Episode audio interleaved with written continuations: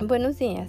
El día de hoy vamos a continuar con nuestra lectura de Proverbios y ya estamos en el capítulo 12. Qué bueno que sigues interesado. Vamos a ver del versículo 15 al 28. Dice, el necio cree que lleva buen camino, el sabio se deja aconsejar. El enfado del necio se percibe al instante, el prudente disimula la afrenta. Quien dice la verdad hace brillar la justicia, el testigo falso difunde mentira. Habla el charlatán y da puñaladas. Habla el sabio y todo lo sana.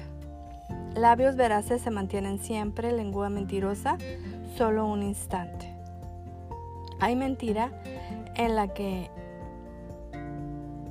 hay mentira en la mente de los que traman el mal, alegría en la de quienes promueven la paz.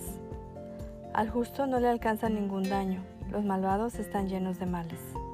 El Señor detesta los labios mentirosos y conoce su favor a los, concede su favor a los sinceros. La persona prudente oculta su saber, la insensata pregona su necedad. La persona laboriosa alcanzará el mando, a la perezosa le toca servir.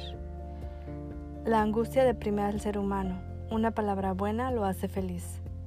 El justo se aparta del mal, al malvado lo extravía su camino. El perezoso nunca logra asar su casa, no hay mejor riqueza que una persona diligente.